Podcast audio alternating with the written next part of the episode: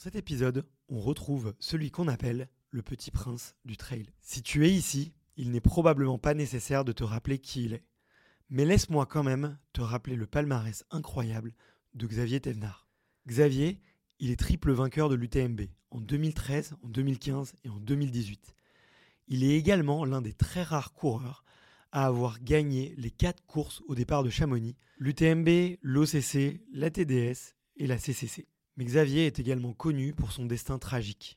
En effet, durant l'automne 2020, Xavier contracte la maladie de Lyme, une maladie venue tout droit des enfers avec laquelle il se bat depuis maintenant trois ans. Durant cette heure passée ensemble, il m'a raconté tout ce qu'il met en place pour revenir au plus vite et pourquoi il y croit plus que jamais en ce moment. Xavier s'accroche et fait preuve d'un courage remarquable. On a également parlé de son superbe projet, un gîte 100% autonome et écologique, dans lequel il va accueillir des champions, mais aussi des passionnés qui veulent en apprendre plus sur son mode de vie. Ce projet rencontre un véritable succès puisqu'il a déjà enregistré 140 réservations en quelques jours. Pour terminer, le deuxième combat de Xavier, c'est un combat pour un monde plus durable et plus écologique. C'est un grand passionné, un grand curieux, et tu vas voir que c'est un puits de connaissances. Et si tu restes jusqu'à la fin, Xavier nous partage son avis un peu croustillant sur la querelle qui fait polémique entre l'UTMB et les coureurs. Reste jusqu'au bout, tu vas voir, ça vaut le coup. Xavier, c'est clairement un multipotentiel. Curieux, intelligent et capable de tout apprendre. De mon point de vue, Xavier réussit tout ce qu'il entreprend. Donc je lui adresse, une fois de plus, tout mon soutien pour son combat contre la maladie et je vous encourage à le faire aussi. Juste avant de commencer l'épisode, je te remercie d'être ici et si tu découvres Extraterrien, sache qu'on est à la fois des vidéos sur YouTube mais aussi un podcast en audio disponible sur toutes les plateformes de podcast. Tu peux nous retrouver en tapant Extraterrien. Et si tu veux découvrir les coulisses du podcast, tu peux nous retrouver sur Instagram. Je te mets le compte quelque part par ici. Allez, je t'embête pas plus, mets tes baskets ou installe-toi confortablement et rendez-vous avec Xavier Thévenard. Eh ben on peut, on Hey, I'm Ryan Reynolds. Recently, I asked Mint Mobile's legal team if big wireless companies are allowed to raise prices due to inflation. They said yes. And then when I asked if raising prices technically violates those onerous two-year contracts, they said, "What the f*** are you talking about? You insane Hollywood ass." So to recap, we're cutting the price of Mint Unlimited from $30 a month to just $15 a month. Give it a try at mintmobile.com slash switch. $45 up front for three months plus taxes and fees. Promoting for new customers for limited time. Unlimited more than 40 gigabytes per month. Slows. Full terms at mintmobile.com. Normalement, je dis, je dis, euh, je dis salut, euh, salut Ouais. à mon invité, salut Xavier, euh, Salut, pour faire, pour faire semblant qu'on vient de se Ouais, rencontrer. Mais là, euh, je vais avoir du mal à mentir parce qu'on vient de, on vient de déjeuner ensemble. euh. Mais en tout cas, comment, comment ça va? Bah écoute, euh, ça va. euh, content d'être là avec toi pour échanger. Et puis, euh, bah, voilà, la, la forme suit son cours un petit peu. Avec encore un peu des hauts et des bas là, sur les, les ennuis de santé. Mais j'ai l'impression qu'il y a une progression en tout cas vers le bien. Donc on verra comment ça va ces prochains mois. Ok. Peut-être. Je sais que j'ai beaucoup de fans, en tout cas de, de gens qui te suivent beaucoup, euh, qui, qui demandaient des nouvelles. Tu vois, quand euh, on leur a Mm. dit qu'on on te rencontrait, Ouais. Euh, si tu veux donner un, un rapide update à la fois pour les gens qui qui te connaissent pas trop et puis après j'ai envie qu'on parle de sujets beaucoup plus positifs et je sais Ouais. qu'on a on vient de passer un super déjeuner où tu m'as dit plein de choses passionnantes et j'aimerais qu'on le, partage un petit peu et, qu'on délivre beaucoup plus de, de messages de- d'espoir Mm. mais peut-être pour les, les, les gens qui te connaissent pas et puis pour les gens qui te connaissent bien Mm. euh, est-ce que tu peux résumer rapidement la, la situation et puis après Ouais, j'ai bah, pas envie de t'embêter là-dessus Non, bah, y a pas de souci. euh, en plus, c'est important d'en parler parce qu'on on est tous vulnérables face à ces choses-là de, de la vie. Donc, euh, ça fait moi trois années là maintenant que je galère avec euh, une maladie de Lyme euh, qui est devenue un peu chronique. Après, je désespère pas, hein, il y a des solutions pour, pour se sortir d'affaire, mais c'est vachement vicieux, sournois, et, puis il faut, faut rien lâcher et puis être patient. Donc euh, voilà, je suis suivi en Allemagne depuis le mois d'octobre parce qu'ils ils ont un gros recul, une grosse expérience par rapport à cette pathologie-là. Et aujourd'hui, ben, je suis sous traitement actuellement. Ça, ça progresse doucement, euh, mais euh, voilà, euh, j'ai des analyses euh, tous les mois pour savoir où j'en suis parce qu'il y a des curseurs qui sont très effondrés chez moi et il faudrait que ça remonte. Et tant que ces curseurs sont pas remontés, je, Mhm. je serai sous traitement et ça prend du temps. Je suis sans arrêt en train de me documenter pour comprendre comment ça fonctionne au niveau du corps. Après, chaque individu est différent. J'accumule les, accumule les témoignages de personnes et j'essaye de trouver aussi des sujets sportifs, un peu comme moi, hyperactifs, euh, pour euh, qui ont une maladie de Lyme et de savoir euh, comment eux soit sont arrivés à s'en sortir ou soit comment ça progresse aussi. Notamment avec Angelica Olmo, c'est une athlète italienne qui est allée au JO à Tokyo. c'est la, la compagne de Léo Berger. Et qui est aussi ah, atteint de la maladie de Lyme. Et par exemple, j'échange souvent avec Angie parce que bah, elle, voilà, elle se fait soigner aussi en Allemagne de la même clinique que moi. Et puis euh, au moins, on a des. On, s'appelle pour savoir où ça va, pour soutenir aussi. Euh, et puis, euh, donc c'est intéressant de. De bah, voilà, de, de, comprendre comment, comment ça fonctionne. Et donc il y, a pas mal d'espoir, en tout cas du côté allemand. On sent que en France, on, est assez, on est assez démuni face à cette maladie parce qu'on on est peut-être un peu moins bien formé pour les médecins. Et puis euh, il y a des problématiques qu'on n'a pas pris en compte euh, euh, du côté français, qu'on a pris en compte du côté allemand. Bref, c'est toute une histoire. Hmm. Et bah, aujourd'hui, ben voilà, j'ai les médecins allemands, allemands sont assez confiants, mais par contre, ça risque de prendre encore un peu de temps. Et tout ce que j'avais fait jusqu'à présent avant de les rencontrer, et quand ils voient un peu la chronologie et le cursus au niveau des traitements, ben, c'était hum, certainement pas assez poussé et puis certainement un peu trop, euh, trop doux pour ce que c'était. quoi. D'accord. Voilà. Donc, euh, on va voir. Donc, réalisme allemand, euh, et efficacité allemande maintenant. Et rigueur aussi, ouais. rigueur. Euh, peut-être en deux mots pour les auditeurs qui connaissent pas bien. Euh, parce que là, tu viens quand même de citer deux athlètes de haut niveau qui, ont, qui sont touchés par cette maladie, donc c'est pas c'est pas c'est pas anodin. qu'est-ce qu'elle fait cette maladie? Et toi, qu'est-ce que tu ressens?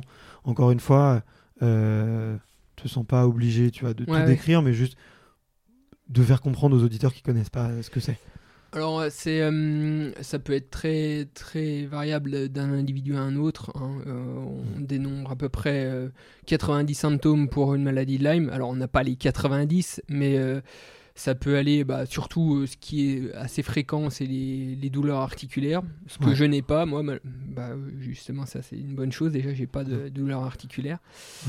Euh, j'ai surtout, ce qui est souvent aussi, c'est une grosse fatigue, mais assommante, quoi. Euh, et, donc moi, ça m'arrive quelques fois. Et puis après, ça c'est souvent des, des, problèmes neurologiques. Hmm. Euh, dans mon cas, ça, ça se traduit par une perte de force assez soudaine dans un effort physique ou pas forcément. Donc moi, c'est sur les membres inférieurs. Il y en a qui qui malheureusement perdent l'usage de leurs jambes. Et là, j'ai comme exemple une jeune fille du côté de, de Mout, un village à côté de moi qui s'appelle Jeanne Salvi, euh, qui s'en est sortie et qui est allée aussi en Allemagne elle avait perdu l'usage de ses jambes, donc euh, fauteuil roulant, perdre l'usage de son bras à cause euh, de la maladie de Lyme, donc une bactérie qui s'appelle Borrelia burgdorferi. Et donc euh, ça se met dans les, en profondeur dans les tissus, les tissus nerveux, quoi, en mmh. terminaison nerveuse, et ce qui provoque cette perte de, sensibilité ou de perte de, force dans mon cas, ou perte de, voilà, mmh. des membres inférieurs. et, et, après plusieurs mois d'antibiothérapie, on arrive à s'en sortir. Et euh, ça peut être ça, ça peut être des douleurs musculaires, ça peut être euh, des picotements dans la poitrine, ça peut hmm. être euh, des oppressions thoraciques. Il y a, y a, plein de choses qui peuvent être... généralement, on peut avoir un symptôme, et puis après un deuxième qui s'ajoute au, premier, un troisième qui s'ajoute au deuxième. Et souvent, quand c'est le cas, quand c'est ce cas-là, ça peut être une maladie de Lyme et à diagnostiquer, c'est pas évident. Les sérologies sont, les, les, analyses sont encore pas très fiables parce que mm. des fois le système immunitaire détecte pas tout de suite que c'est une maladie Lyme, mais pourtant on est infecté. Euh, Comme s'il y avait une forme de déni du corps. Hein. Non, en fait, euh, c'est que la, bactérie est apparemment très euh, très rapide et arrive à déjouer le système immunitaire, donc la sérologie va pas la détecter tout de suite. En fait. Et par exemple, pour donner, pour donner, non, euh, bah pour mon cas, euh, non, parce que moi j'ai eu une sérologie positive tout de suite. Mais pour donner, euh, il y a un, un témoin qui est important, en fait, c'est euh, migrant. C'est le fameux anneau rouge qu'on peut avoir au milieu de la piqûre de tique. Alors ça, c'est que pour 30%, 30% des personnes qui sont infectées qui ont un, déclenche un érythème migrant. Dans mon cas, j'ai jamais eu d'érythème migrant et pourtant j'ai une maladie de Lyme. Et par exemple, quand on a cet érythème migrant, ça veut bien dire qu'on se fait infecter par la maladie Ouais. de Lyme. Et pour autant, au moment où on fait euh, l'analyse de sang pour savoir si on a la maladie de Lyme, on a, la sérologie sera négative. Hmm. Et euh, parce que en fait, ça, le système immunitaire n'a pas eu le temps de déclencher euh, une, une sérologie positive. Donc, euh, c'est pas encore très très fiable ces, ces, ces- ces- ces analyses. euh, et puis euh, voilà, donc ça prend du temps. Mais euh, merci de nous partager tout ça parce que c'est vrai que le déjà tu le vulgarises très bien donc euh, Parfait. et ça permet de mieux le comprendre de mieux se mettre à ta place tu vois et d'avoir en- envie de, de te soutenir encore plus Merci. Euh, le traitement aujourd'hui c'est un du coup c'est un antibio qui vient qui va venir essayer de, dé- de- de détruire les bactéries qui sont présentes c'est ça? Euh, ouais, c'est de l'antibiothérapie. Alors après, euh, euh, j'ai pas que de l'antibiothérapie, j'ai énormément de, de- de compléments alimentaires pour soutenir le corps parce que l'antibiothérapie à haute dose, ben, c'est aussi, ça crée pas mal de déséquilibres et c'est assez délétère pour euh, le microbiote, euh, etc. Donc Donc il y a beaucoup prends- de choses en supplémentation pour, euh, pour équilibrer et puis on fait des analyses tous les mois pour savoir comment se comporte le foie, les reins, si tout est Mhm. ok et on, on- on- le, le traitement finalement il est, il est personnalisé et puis en fonction de comment va le foie, les reins, il est adapté de nouveau. ok Donc, euh, et c'est pas un antibiotique, moi j'ai double antibiothérapie. Parce que, en fait, euh, quand on s'aper- on s'aperçoit que quand on met un seul antibiotique, c'est là où on crée la résistance. Quand on en met deux, on limite la résistance. Et quand on en met trois, en, Allemand, en Allemagne, ils vont jusqu'à trois antibiotiques euh, des fois, euh, pour les, les- vraiment les gros cas. Et ben là, ça crée encore moins d'antibiorésistance. Plus Hmm. il y a d'antibio, moins ça crée de résistance.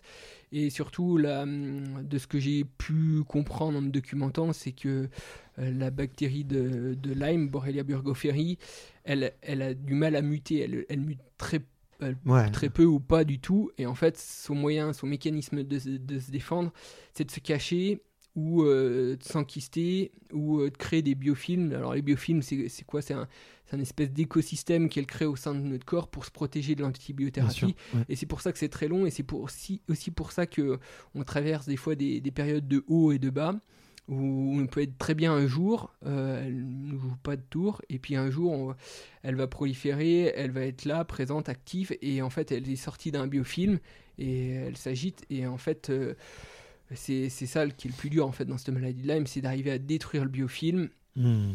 et l'antibiothérapie n'a pas forcément le. Il y, en a certains des antibiotiques qui arrivent, mais il faut souvent ajouter euh, d'autres traitements à base d'enzymes, par exemple le sérapeptase, pour, pour faire exploser ces biofilms et en même temps euh, mettre de l'antibiothérapie. Donc ça, ça peut prendre du temps. Et la problématique des biofilms, c'est pour ça que ça dure longtemps en fait euh, bien sûr à soigner. Et tant que tous les biofilms ne sont pas détruits, et tant qu'il y a de l'activité bactérienne, ben voilà, ça, ça, ça peut mettre du temps. Ouais. Et c'est pour ça que euh, c'est long. Ouais, bien sûr. Mm. En tout cas, bravo, tu vois, pour t'accrocher et, Ouais, aussi, euh, je- pense, euh, te documenter. Euh, tu vois, il y a beaucoup de gens qui, qui ont des fois des pathologies très graves et qui cherchent Mm. pas trop à en savoir plus. Et toi, on sent que tu as envie de, de le maîtriser par l'esprit et Ben, de le ouais, comprendre ouais. à 100%. Non, mais tout simplement pour le, le, le quotidien. Je veux dire, je, je me vois pas continuer à faire du sport ou avoir une vie comme ça de sédentaire. Ça me saoule, quoi. Je- Mm. Il faut que je me sorte de là. Donc, je de comprendre pour me sortir le plus vite d'affaires. Et je me documente. Et on va dire que c'est le seul point positif euh, d'avoir eu ce truc-là. Euh, c'est de, ben, de s'intéresser à plein de choses au niveau du corps humain, euh, de comment ça fonctionne. Mhm. Et, et ça m'a enrichi quelque part, mais c'est vraiment le seul point positif. Euh, et puis si, de la rencontre avec d'autres personnes aussi, Mm. euh, d'échanger, et, et ça c'est intéressant aussi. Même d'avoir testé des nouvelles choses euh, au niveau de l'alimentation, parce qu'il y a plein Mm. de choses à faire encore pour essayer d'améliorer son, son organisme et retrouver au mieux son homéostasie. eh ben, voilà, on, on- Ok. on teste des choses, on fait son expérience, et, et ça, on va dire que c'est une des seules choses euh, positives euh, par rapport à, à la maladie de Lyme, mais euh, apprendre le piano aussi. Aussi, ouais. Mm, Le que- retour, le retour sera d'autant plus beau. Ouais, et, et j'espère Mm. effectivement, ouais. je- C'est sûr, ça fait Mm. aucun doute. Ah, aucun doute, euh, j'aime pas vendre la peau de l'ours avant de l'avoir tué, mais en tout cas, je mets, je mets toutes les armes dans, dans ce combat et puis on va essayer de, de faire au mieux. Mais hum, après, voilà, je, je reste prudent parce que j'ai eu déjà des moments euh, d'euphorie où ça allait bien pendant plusieurs semaines et je me dis c'est bon, c'est gagné, c'est fini. Et puis derrière, je me reprends un coup derrière la tête, quoi. Et, et c'est ça aussi que j'ai appris avec le temps, c'est que hum, finalement. hum, au début, je, me disais, je vais continuer à m'entraîner euh, du mieux possible avec ce truc-là pour pas trop perdre, parce que le jour où ça reviendra, eh ben, je serai pas trop à la rue et puis euh, je pourrais, euh, refaire des grandes balades en montagne, refaire deux trois ultras et c'est ce que ce que j'ai envie de faire. Et en fait, euh, ben, j'ai peut-être, euh, et c'est ce que je me suis rendu compte, c'est que finalement, j'ai fait que d'aggraver le cas parce que en maintenant un, un entraînement assez soutenu, le système immunitaire il est déjà mis à contribution parce qu'il y a une Mmh. infection dans le corps. J'ai fait que d'affaiblir l'organisme euh, ces dernières années en ayant les traitements, en ayant la maladie. Et puis finalement, euh, tu, tu fais le constat, tu arrives fin 2023, au début de l'infection euh, 2020, euh, fin 2020. euh, ben, je suis moins bien euh, en f- 2023 que fin 2020 et pourtant j'ai eu des traitements mais en fait ben, quand tu passes de 1000 heures d'entraînement à 500 heures tu as l'impression d'avoir euh, fortement diminué et que tu rien foutu de l'année mais en fait peut-être que pour un corps malade c'est trop et puis ben c'est ce, que- un Ouais. peu ce qu'on m'ont mis un peu en garde les les, les médecins allemands euh, et puis d'autres euh, d'autres personnes qui ont eu la maladie Lyme, c'est que ben, il faut pas trop solliciter leur organisme et Hmm. c'est hyper difficile parce que tu sors vraiment de ta zone de confort. euh, Ton quotidien, c'est c'est passer de ta vie dehors à faire des grandes tirées. Mm. Et puis là, on dit, euh, bah là, il va falloir euh, vraiment diminuer parce que sinon, euh, ça va être compliqué de remonter la pente. Et ok, de, de le conscientiser, c'est c'est une chose qui n'est pas évidente à faire. Bien sûr. Et le passage à l'acte, ouais, il, il prend du temps à, à se mettre en place. Quoi. Ça Ouais. se fait pas du jour au lendemain. Quoi. Tu passes Ouais. d'une vie de super actif à quelque chose d'assez atténué, c'est Mm. c'est dur. T'imagines que pour euh, la grande majorité des gens, sortir de la zone de confort, c'est d'aller courir, euh, Mm. d'aller courir tous les jours en montagne, c'est énorme et ça leur paraît insurmontable. Et effectivement, dès qu'on fait beaucoup de sport, euh, c'est plutôt rester enfermé qui devient, qui devient dur, quoi. Bah ouais, C'est tout le paradoxe. Mm. On est, c'est un- des façons de, de voir la vie un peu différentes, mais après, on a tous des, des motivations profondes qui sont aussi différentes. Mm. Euh, le sport, hein, c'en est une. euh, Peut-être que pour certains, ça va être la musique, pour d'autres, euh, faire, faire du dessin ou, ou son boulot ou n'importe quoi. Donc, euh, Mm. voilà, on est tous différents par rapport à ça. Et est-ce que sortir sa zone de confort, ben, c'est faire du sport ou, ou pas? Ben, Pas si sûr en fait. C'est Ouais, bien sûr. chacun a sa perception, sa vision du monde. Ouais, ouais, bien sûr. Ça, bah, ça l'illustre bien, justement, que notre zone de confort, elle est différente et elle est, Mm. elle est un- d'un individu à l'autre. Ce que je retiens, c'est là, tu te sens entre de bonnes mains, Ouais. tu te sens bien accompagné Mm. et euh, tu te connais mieux que jamais pour, euh, en tout cas, pour en venir à bout, quoi. Ce que j'entends.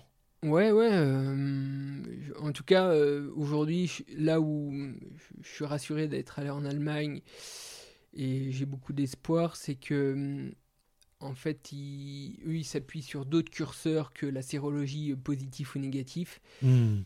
Du fait qu'elle se cache, des fois, on peut avoir une sérologie qui est négative, mais pour autant, on a toujours atteint la maladie de Lyme. Eux, ils s'appuient sur des, des Ça t'est arrivé en marqueurs. France? Non, en France, non. euh, j'ai été sui- suivi par un médecin français qui est très compétent sur la question, mais il s'appuyait pas forcément sur les marqueurs qui, euh, qui regardent en Allemagne, à savoir le typage lymphocytaire avec euh, des. Vraiment, il y a des marqueurs précis euh, du système immunitaire qui montrent si tu as une infection chronique ou pas. Mm. Et les Allemands, ils s'appuient beaucoup sur ça. Si ces marqueurs-là sont pas hauts, et ben, ça veut dire que tu es encore en contact avec, te- avec cette bactérie. Mm. Si euh, ils sont bas, ben ouais voilà. Donc euh, en gros, euh, bah, ça me met confiance dans ce sens-là parce qu'ils ont une gros, un gros recul, une grosse expérience et qu'ils arrivent à peu près à me donner euh, aussi une échéance. Voilà, Ouais. Ils disent là, il faut compter à peu près 6 mois, quoi. Et peut-être que ça sera plus, mais 6 mois, ça peut le faire. Ben ça, dans la tête, c'est super euh, C'est important. Ouais, Mm. c'est sûr. Alors que j'ai jamais eu, j'avais eu une info, c'était un peu, euh, un peu au tâton euh, en fonction des symptômes. euh, Et, et là, ben. T'as un objectif en fait. Ouais, un objectif. Et puis, euh, et puis en, en- juste, encore une fois, en, me documentant et puis aussi en, en échangeant avec euh, NJ, avec d'autres personnes, bah, tu, tu sais que ça peut être possible, quoi. Voilà. Hmm. Donc. euh, Ok. mais, mais encore une fois, oui, plus c'est pris tôt, mieux c'est. Et puis, euh, il faut vraiment être bon sur tout, euh, les, tout, tout le tableau, quoi. Je veux dire, sur, sur l'inflammation, sur arriver à consolider le système immunitaire, sur l'alimentation, essayer de- d'être à peu près bon de partout Hmm. pour pouvoir euh, pour avoir des chances de s'en sortir quoi parce que c'est pas rien quoi c'est vraiment pas rien sûr. comme pathologie Mm. Ouais, ouais, bien sûr. Mais euh, en tout cas, j'ai pu constater au déjeuner euh, que tu fais beaucoup de choses parfaitement et Ouais, Et- fond, parfaitement, je sais pas, mais ouais, non, en tout cas. Mais sans, sans pour autant, justement, sans obligation, sans contrainte, c'est vraiment. Ouais. C'est une hygiène de vie pour être mieux après et puis retrouver son méostasie euh, le, le plus rapidement possible. ouais. Mm. T'as modifié un peu ton alimentation?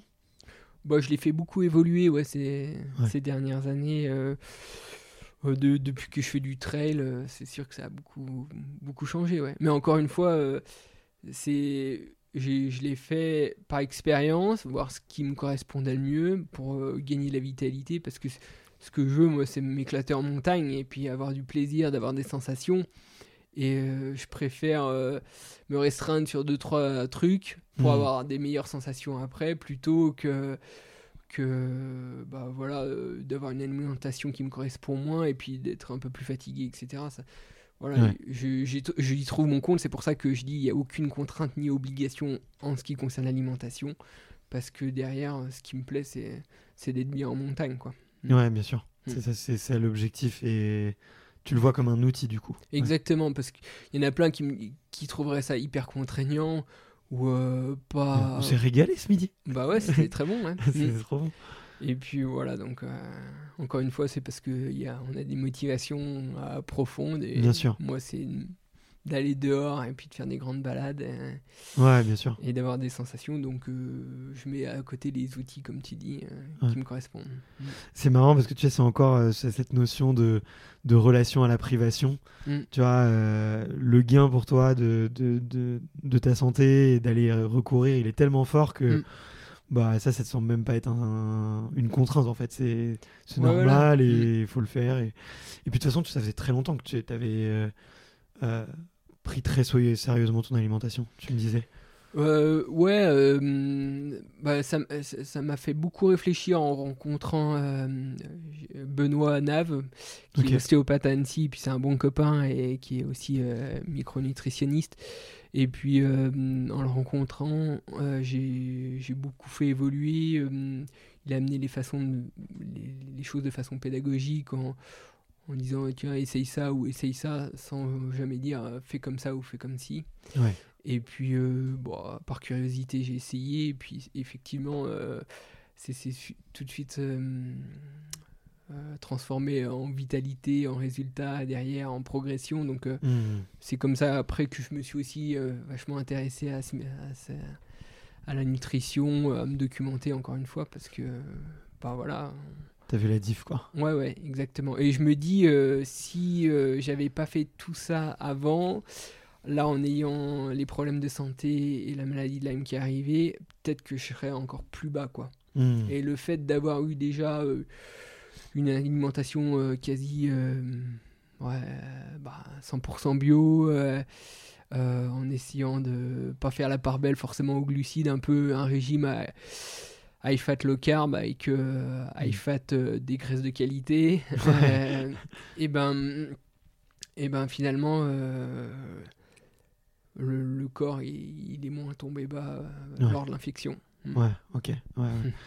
Et ça m'a- c'est vrai que ça m'a beaucoup surpris parce que je te disais que moi j'avais été éduqué effectivement plus jeune, tu vois, à, ok tout ce qui est sport d'endurance, il faut beaucoup de glucides, Mm. euh, les gels c'est obligatoire et tout. Et, et bon, je découvre. euh, Mm. euh, je- ça fait un petit moment quand même déjà que j'ai changé d'avis, mais euh, c'est la première fois que, enfin c'est une des premières fois que je rencontre un athlète avec euh, qui performe à aussi haut niveau avec euh, un régime, tu vois, euh, vraiment low carb euh, assez poussé quoi, et presque cétogène, tu vois, Mm. ou en tout cas qui s'en approche. Donc, euh, Ouais, après, euh, je t'en connais d'autres d'ailleurs mais... Euh, ouais, après, euh, je-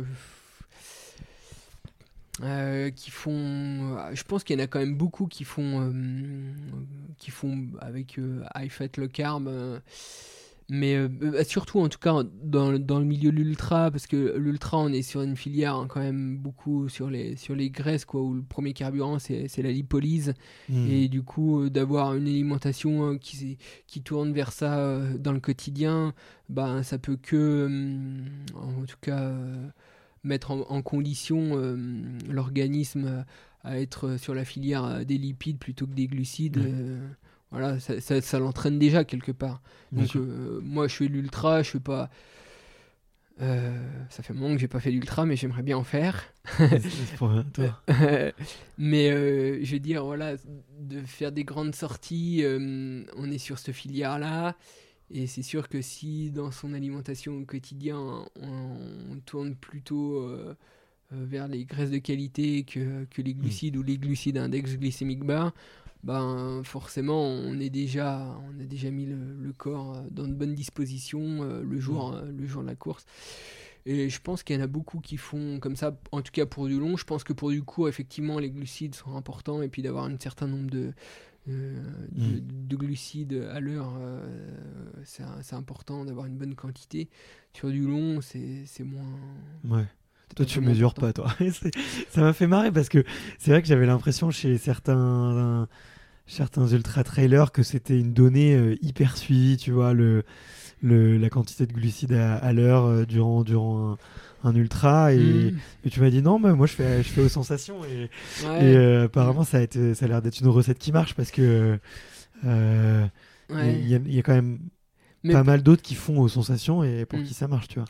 Mais peut-être que c'est une donnée à prendre en compte et qu'il faudrait que, que je m'y mette pour, pour pouvoir progresser une fois que ça sera fini les problèmes de santé. Mais, mais euh, ouais, ouais, euh, c'est vrai que je me disais il faudrait plutôt que je mange tous les, toutes les 40 minutes euh, pour pas être euh, pour prévoir le, le coup de moins bien comme ça je suis sûr d'avoir une quantité à peu près suffisante mais j'ai jamais trop calculé le ratio à l'heure de, de quantité de glucides qu'il me fallait Ouais. Voilà.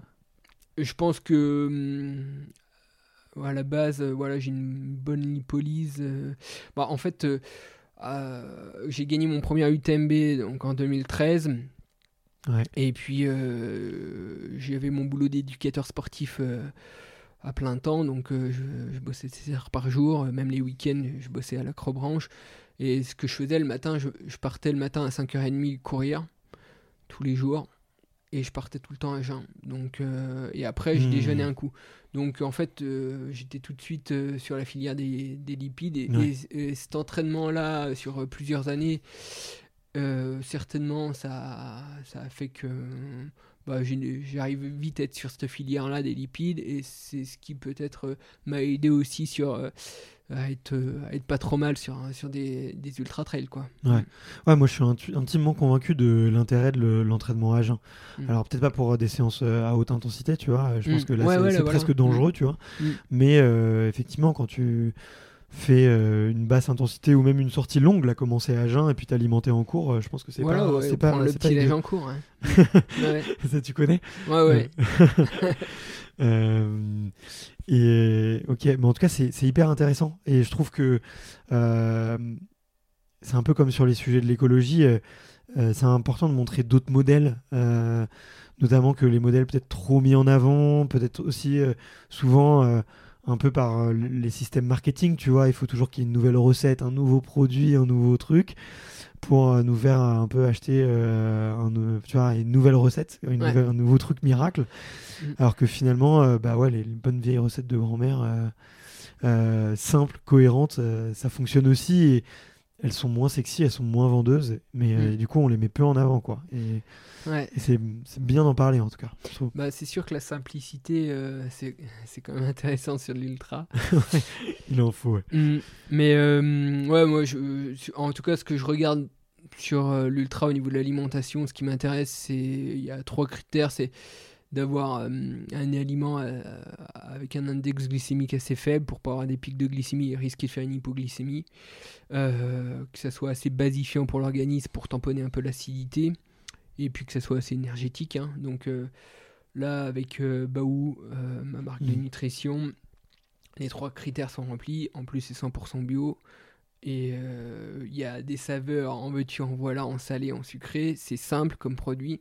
Et puis au moins, ça, ça, ça, ça fonctionne. En tout cas, moi, de ce que j'ai testé à l'entraînement avec ces produits ou sur des ultras, il y a... tout, tout, tout me correspond. Mm. Ouais, ok. Mm. Euh, bah écoute, trop bien. Et le... Est-ce qu'il y a d'autres unités que tu mesures? Tu as parlé un peu de ton kilométrage à l'année ou, ou euh, là on, a, on, on s'est dit que tu suivais pas cette donnée de, de glucides au, au- à l'heure. quoi. Mm. Est-ce que toi, il y a, il y a des données que tu suivais un petit peu? Alors moi j'aime bien, euh, j'aime bien traquer les habitudes pour euh, faire changer mon comportement, tu vois. Mm. C'est-à-dire que, tu vois, pendant un moment, je disais, euh, je disais non, mais euh, ouais, je, je bois une, je bois une ou deux bières par mois, tu vois. Et Mm. je me suis dit, est-ce que c'est vrai? Et du coup, j'ai pris un fichier Excel, tu vois, ou un petit carnet. et je me suis mis à noter tous les jours où je buvais juste une bière. Mm. Puis à la fin du mois, je me suis dit, ah, en fait, il n'y en a pas deux. Il y en a cinq ou six, en fait. Et après, tu vois, je me disais, ouais, est-ce que je fais tous les efforts commercialement parlant? Donc je me suis dit, tiens, je vais noter tous les coups de fil commerciaux que je passe ou tous les emails commerciaux que je passe. Puis je pensais que j'en écrivais beaucoup, tu vois. Et puis en fait, en regardant, je me disais, ah tiens, je pourrais faire, euh, je pourrais faire plus. Euh, donc j'aime beaucoup suivre mes habitudes, tu vois, parce Mm. que naturellement, ça te fait prendre conscience de la réalité Ouais. et ça peut te permettre de faire évoluer. Et du coup, je suis toujours euh, curieux de savoir, toi, est-ce qu'il y avait des, des mesures que tu suivais un peu? Dans n'importe quel domaine hein. On vient de parler d'alimentation, Mm. mais ça peut être du kilométrage, ça peut être euh, euh, du temps euh, passé sur une activité, sur Mm. une autre. Euh, est-ce que toi, il y a deux, trois trucs que tu suis un peu comme ça ou pas? Par rapport au kilométrage, pas trop, ni au dénivelé. Après, j'aime bien regarder, par curiosité, savoir combien j'ai fait de dénivelé à l'année ou, ou de kilomètres en Mais course à pied, en ski. Bah, maintenant, avec euh, les applications qu'on peut avoir sur euh, Garmin ou Nolio, etc., c'est super simple. Ouais. Euh, mais après, moi, je, je me fais mon, mon carnet intime, mon carnet d'entraînement, et ça depuis des années et des années. J'ai toujours fait ça depuis un peu l'âge de 10 ans. Donc, Ouais. j'ai un recueil d'informations. je les ai là, hein, ils sont dans le bureau depuis, depuis des années et des années en arrière. Euh, après, bon, je- Il y a quoi dedans? Attends, mais je, je suis curieux. alors, il y, a- y a quoi? Il y a le- l'heure, d'en- le- la quantité d'entraînement dans la Ouais. journée, donc en heures.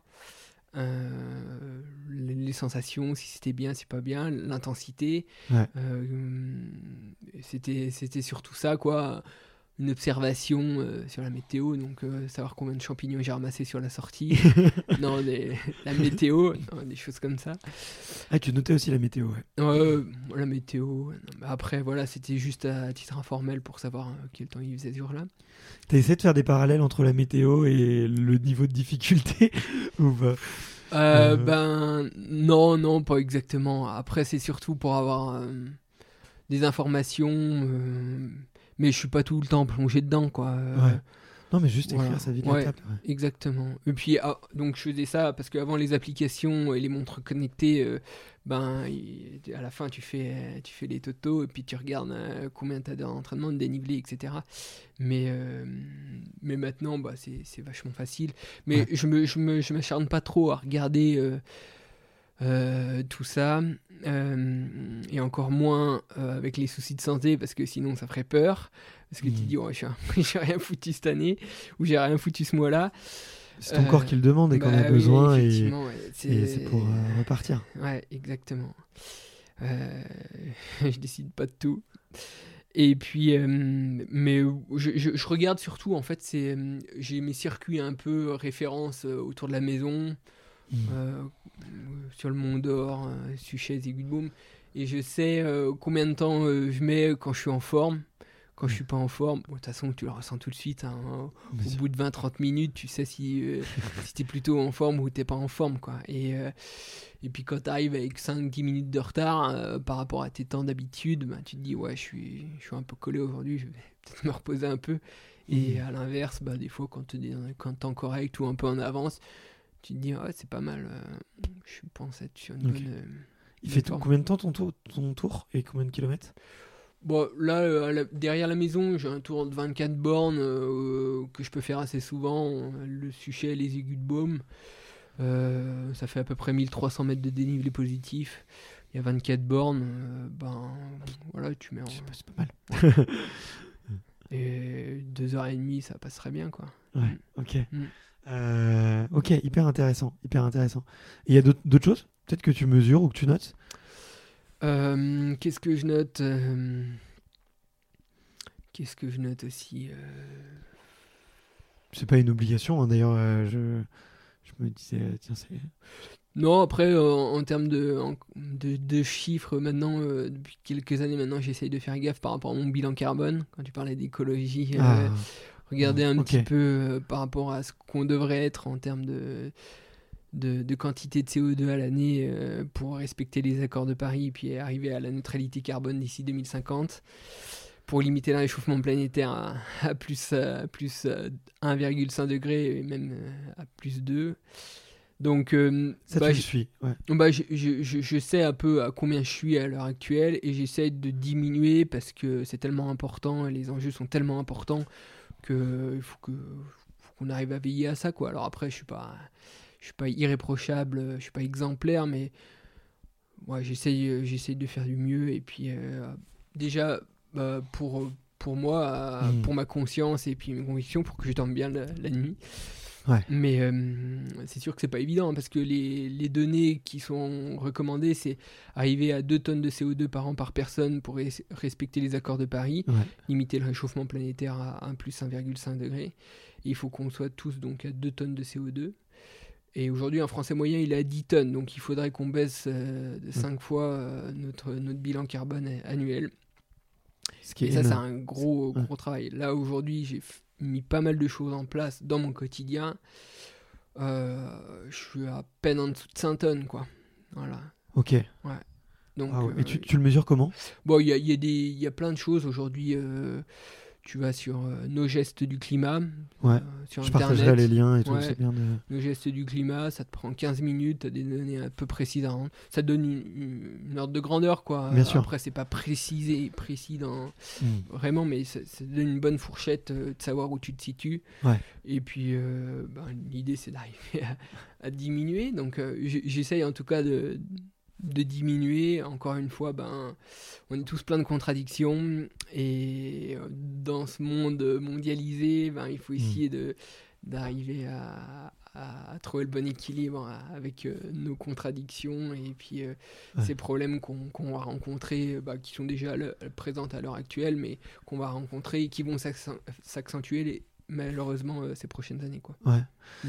Bah déjà, bravo, parce que tu vois, selon moi, tu as fait la moitié du travail qui est euh, au moins de le mesurer et d'avoir conscience Mm.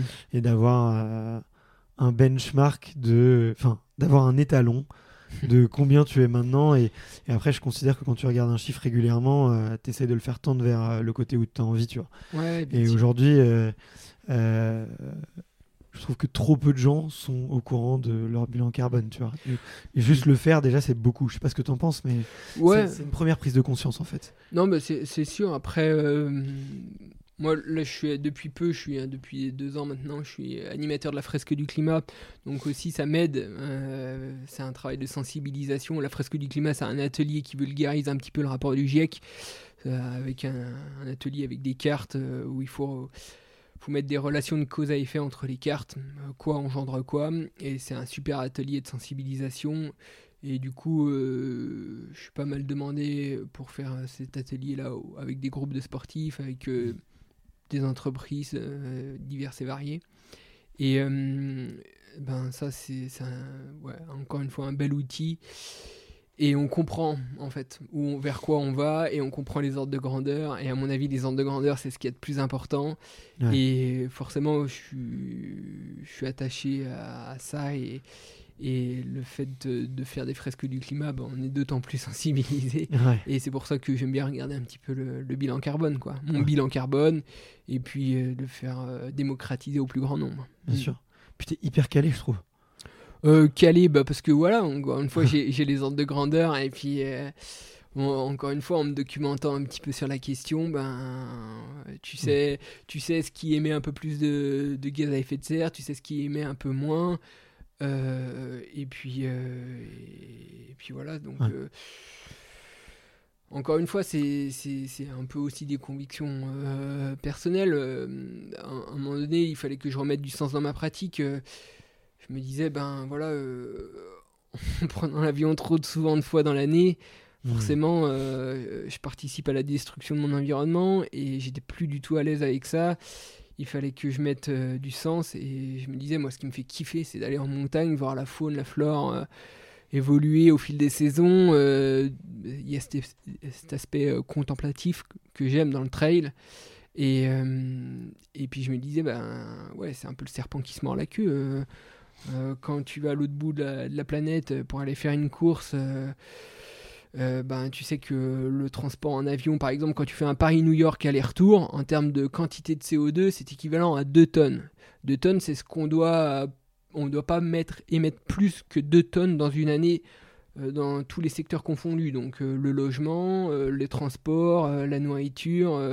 tu as aussi une case service public euh, qui est directement imputée à ton bilan carbone parce que c'est ce qui fait euh, fa- euh, fonctionner bah, euh, le modèle de santé, l'éducation, etc.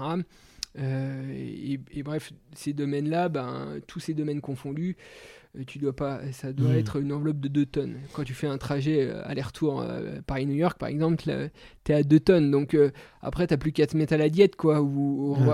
Et, hum, c'est pour ça, on est tous concernés, on, on est tous responsables, et il faut essayer d'arriver à, à faire en sorte que l'avenir de demain, il soit, il soit Mhm. sympa, quoi. Et ça, on n'est pas du tout sûr de le garantir. Donc moi, pour moi, en tout cas, euh, j'étais plus à l'aise avec ça, et c'est pour ça que il y a d'autres moyens de faire sans, euh, en plus, en ayant encore une fois une vie sympa, euh, Mmh. assez confortable aussi, euh, voilà, euh, et en essayant de diminuer son, son empreinte carbone. Ouais. Qu'est-ce qu'il a changé euh, dans sa vie, le Xavier euh, de maintenant entre, et le Xavier d'il y a, je sais pas, 7-8 ans, tu vois? Euh, Concrètement, tu vois, si tu, si tu devais dire quelques, quelques gros changements, alors tu as parlé de l'avion, effectivement, Ouais. mais est-ce qu'il y a d'autres changements dans le quotidien qui t'ont semblé euh, euh, faciles et qu'on- qui avaient des impacts ou, euh, Ben, euh, Toi, qu'est-ce que tu as fait en tout cas? Ouais, ouais. euh, Et encore une fois, personne n'est parfait, personne n'est exemplaire. On essaie, Exactement, ouais. on essaye juste de se mesurer chaque jour et de faire un Exactement. petit peu mieux que la veille. Et, et, et on, et on fait ce qu'on peut de notre mieux. Et on Euh, fait ce qu'on peut, effectivement. Mais euh, ben, qu'est-ce qui a changé? Une compréhension peut-être un peu plus poussée du monde. euh, puis on évolue hein, en tant qu'individu euh, dans la société euh, d'année en année. Et puis euh, après, ben, l'important des fois, bah, c'est de faire des, des passages à l'acte qui nous font sens. hein. Ouais. Et, euh, donc euh, par rapport à, à l'écologie, euh, par rapport au bilan carbone, à- au gaz à effet de serre qu'on peut émettre euh, dans l'atmosphère, ben voilà, il n'y a pas eu que cette prise de décision de ne plus prendre l'avion, il y a eu d'autres choses comme bah, ici de, de se dé- déplacer davantage en train, en vélo. Euh, là, on est en pleine rénovation d'une maison euh, dans le Haut-Jura euh, pour faire aussi de la location, accueillir du monde. Eh bien, on l'a- on l'a conçue de façon à ce qu'elle ait très peu de déperdition d'énergie, en se rapprochant de quelque chose avec euh, un concept un peu de low-tech. Voilà, euh, peu d'électroménager ou l'électroménager mais pas très éner- éner- énergivore, euh, qui dure dans le temps, euh, en essayant de, de mettre de côté les- l'obsolescence programmée. Euh, C'est dur, hein Ouais, et puis en mettant de, de l'isolation de façon naturelle. Donc là, on a, on a fait une isolation par l'extérieur en paille. Euh, essayer de mettre voilà, un maximum de, de matériaux naturels, de l'argile, de la chaux, euh, du bois, etc. Parce qu'on se dit, ben, comme on n'est que de passage sur cette terre, ben, ceux qui reviendront derrière nous, ils pourront, si l'isolation est, est, foutue et qu'il faut la refaire, ben, ils pourront mettre la paille derrière la maison et ça sera biodégradable. Et réfléchir un peu à qu'est-ce qu'on laisse comme trace aussi demain, quoi. Hmm. Donc, ben voilà, c'est pour ça qu'on a qu'on fait ces choix-là, euh, en tout cas dans ce rénovation. Et puis encore une fois, ça, essayer d'avoir un impact qui soit minime euh, au maximum. Quoi. Ça m'intéresse beaucoup, tu vois, euh, si on pouvait rentrer un petit peu dans le concret, parce que tu as ce projet d'avoir un lieu de vie où tu peux accueillir, sensibiliser, c'est ça fait partie des, des choses que j'aimerais bien construire et laisser aussi, tu vois. Mm. Et toi, tu as l'air d'avoir beaucoup intégré cette notion de laisser une trace et laisser une bonne trace. Euh, tu as mentionné du coup, un petit peu, si on rentre un tout petit peu dans le concret, tu as mentionné du coup le, le effectivement l'isolation, l'essayer d'avoir des, des, peu d'électronique finalement, euh, si je comprends bien. Parce que c'est là où tu as beaucoup d'obsolescence programmée. Aussi, ouais. Euh, euh, vous avez, je crois qu'énergétiquement, tu as, essayé, tu, tu, tu, vas marcher au solaire ou tu fais quoi? On est au solaire, Alors le solaire, euh, solaire est-ce que c'est du low tech Est-ce qu'il y a très peu d'électronique? Ben pas si sûr. Ouais. mais mais encore une fois. on essaye de faire du mieux possible et puis avec l'environnement qui nous est donné autour de la maison, nous, on est en site isolé, donc c'est particulier, on peut pas se réaccorder sur le réseau. Ou on si on devrait se réaccorder sur le réseau, ça demanderait encore plus de travaux euh, au niveau euh, terrassement, ça ferait des grandes tranchées. Donc, euh, et réseau quoi Électrique ou réseau Réseau électrique et eau. On est isolé, donc on est autonome en eau et électricité. C'est quand même hyper ambitieux, hein. c'est bravo quoi. ouais, après, ben quand tu regardes euh, avant euh, la découverte des énergies fossiles, avant la découverte de l'électricité, là la maison elle est de 1663, euh, donc 361 ans. et ben tu te dis à l'époque ils n'avaient pas l'eau chaude ni l'électricité. Et si ils avaient l'eau, ils avaient une citerne. Et en fait, ça se faisait comme ça. Sur les sites isolés, ils avaient une citerne, ils récupéraient l'eau du toit et puis ensuite, euh, il prenait cette eau-là. Donc euh, en fait, on, on, fait la même chose. Et l'homme, en 360 ans, euh, il n'a pas forcément changé génétiquement. c'est à peu près le même individu. Donc si eux, ils savaient faire, nous, on devrait savoir faire, surtout qu'on a beaucoup plus de confort dans notre société, de technologie et, et tout ça. Donc normalement, ça devrait bien se passer. quoi. Mm. Ok. et l'eau potable, du coup? Bah voilà, et alors pour potabiliser l'eau, on a un filtre UV et un filtre charbon, et, normalement, bah, ça fait le taf, quoi. Mm. Ok. Voilà. Ok, je savais que ouais, on pouvait maintenant, avec des filtres UV et charbon, on peut, peut le faire.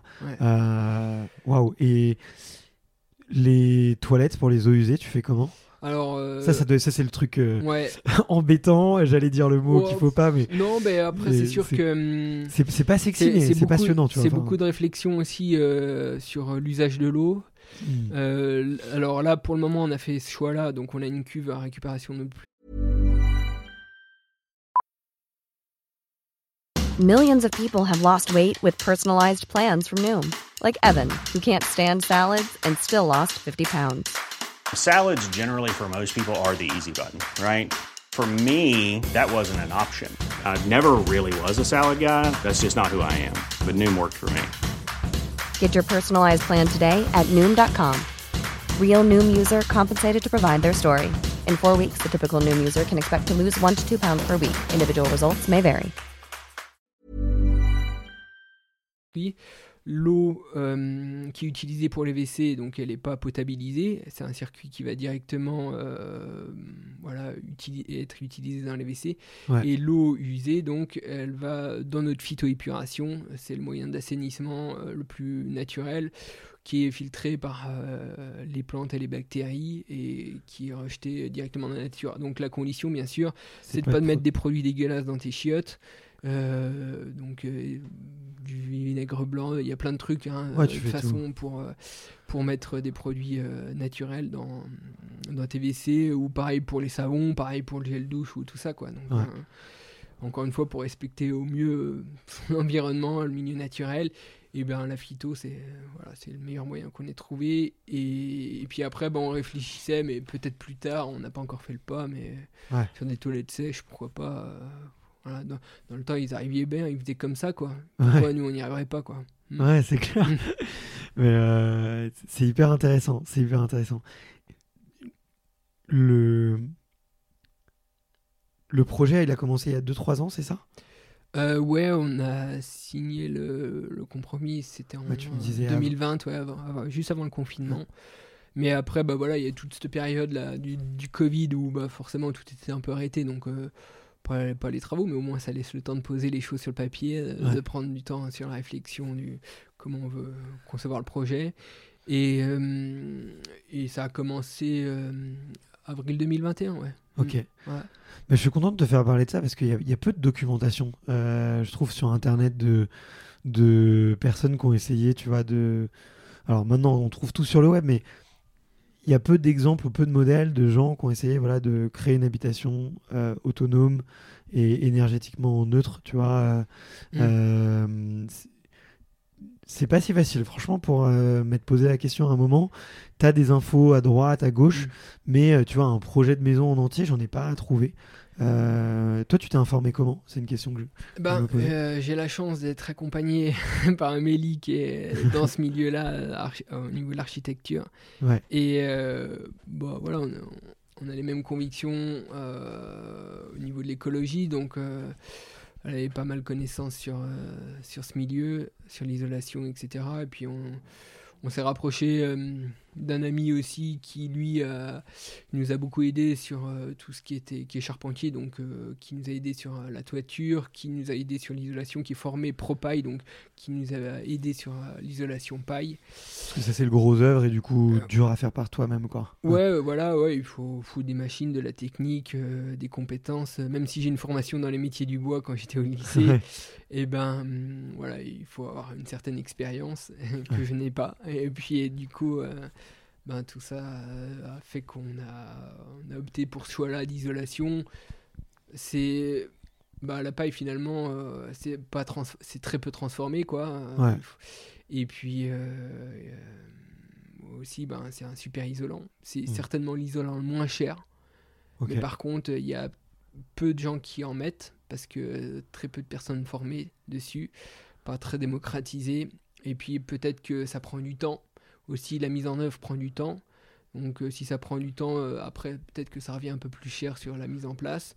Ouais. Mais par contre, euh, ben, c'est ça qui est un peu délicat, c'est que en fait, quand tu vois un peu comment fonctionne notre société actuelle, euh, on veut toujours aller super vite, et ben, bah, la paille, ça repousse beaucoup de gens parce que ça va pas super vite. Quoi. Il faut prendre le temps de mettre en place les choses euh, Mm. et puis euh, trouver les, euh, les gens qui, qui, qui, qui mettent, qui font de la paille pour l'isolation, etc. Ouais. Trouver les gens formés sur, sur, sur cette isolation-là pour la placer, etc. Donc voilà. Donc euh, c'est fait de un peu de fil en aiguille et puis euh, en allant cher- en cherchant et puis euh, en- une fois en- encore une fois en essayant de pas aller trop vite aussi. Mm. Ouais, bien sûr. Mm. Euh, c'est une belle éloge à la lenteur. Je trouve qu'on fait peu de. Mm. de... On est, dans, comme tu l'as dit, dans un monde où tout va toujours plus vite. On Ouais. veut gagner du temps, on veut gagner de la productivité, on veut Mm. gagner du rendement. et on n'apprécie plus le temps long et la lenteur. Donc euh, Ouais. ça me parle beaucoup. Puis en plus c'est cool parce que euh, tu vois les choses avancer euh, finalement assez petit à petit. Et puis chaque étape de franchie, tu as de la satisfaction. Quand tu as tout fait d'un coup très vite, bah, tu as la satisfaction une seule fois. Tu es Ouais. content certes, mais euh, là tu apprécies les choses. Et puis finalement, ben, c'est d'autant plus satisfaisant parce que chaque étape a une satisfaction, puis ça prend un peu plus de temps. quoi. Donc t'es tout le temps, tu es tout le temps content finalement. Ouais, c'est vrai, c'est vrai.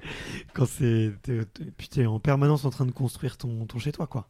Ouais, Mm. voilà, ouais. Ouais, Mm. ouais. T'aimerais en...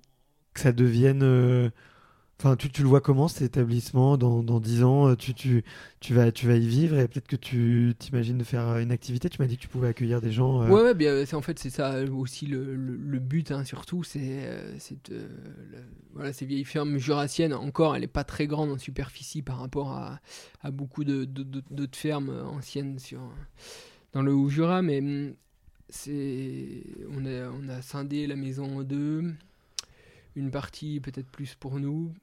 Euh, mais qui est encore modulable pour, pouvoir accueillir encore plus de monde et une partie euh, vraiment euh, pour héberger du monde. Donc voilà, alors après sous quelle forme, on ne sait pas trop encore. Mais Faudra venir en vélo depuis la gare, hein, on vous prévient. Ouais, ça c'est sûr. Là il y a un petit peu, hein, parce que la Oui. guerre, la première guerre, elle est pas toute prête. Mais, Mais tu dit 30 km, un truc comme ça. Ouais, c'est ça. pff, Ouais, c'est facile, une heure, quoi. 45, 45 minutes, ça, ça doit être Bellegarde. Ah, Saint- Saint-Claude, si, il y a Saint-Claude, il y en a une. Donc, euh, ouais, c'est ouais, euh, 30 minutes. Mm. ok. Et en vélo, hein, en vélo. Ah non, non, pas en vélo. Là, je comptais en voiture. Alors en vélo, il faut compter un peu plus. Mais euh, voilà, donc l'idée c'est de faire partager ce lieu au, au plus grand nombre. En plus, c'est un, un endroit idéal pour se mettre au vert. Après, pourquoi pas pro- proposer aussi, euh, je pensais, euh, je suis éducateur sportif, je suis moniteur de ski de fond. Bon, ouais, moniteur de ski de fond, c'est un, un métier un peu euh, qui est en perdition. hein. ça, avec les- les- les- l'enneigement qui est de plus en plus aléatoire sur le massif du Jura avec le dérèglement climatique, ça, ça a tendance à se perdre. Mais je veux dire, l'idée c'est de faire pourquoi pas des stages trail plus tard, euh, parce que le cadre il est top là-bas. Et puis d'être un coup tranquille. Le réseau, c'est pas encore super top, donc c'est parfait. on peut couper, on déconnecte. Voilà, exactement. Et puis, euh, et puis passer du bon temps là-bas, quoi. Voilà. Ouais. Mm. Ok. Donc, euh, ouais, euh, accueillir du monde, c'est vraiment important pour nous, quoi. Mm. Ok. Tu voudrais l'ouvrir à partir de quand, du coup Peut-être ben- faire venir les copains d'abord euh, pour tester. Ouais, et- ouais, ouais, ouais, exactement. Bon, il y, a- y aura assez de place, mais euh, le- normalement, euh, euh, on a mis, euh, on avait fait une campagne de crowdfunding là dernièrement, Ouais. justement pour euh, pour faire de la pré-réservation, et puis ça sera sur 2025 euh, les, euh, pour accueillir nos premiers hôtes. Donc euh, Ouais. c'est bientôt là, dans, dans, dans un an. Mm. Mais euh, c'est intéressant que tu parles aussi de, de réseau parce que je pense que on autant euh, on cherche de la dépollution, du calme, du silence, Mm. et je pense que le droit à la déconnexion Mm. euh, va être de plus en plus euh, rare, tu vois. Ouais. Et que être dans des endroits où t'as pas les ondes, tu peux pas connecter ton téléphone et tu peux te couper du monde et t'es là et t'es dans l'instant présent. Mm.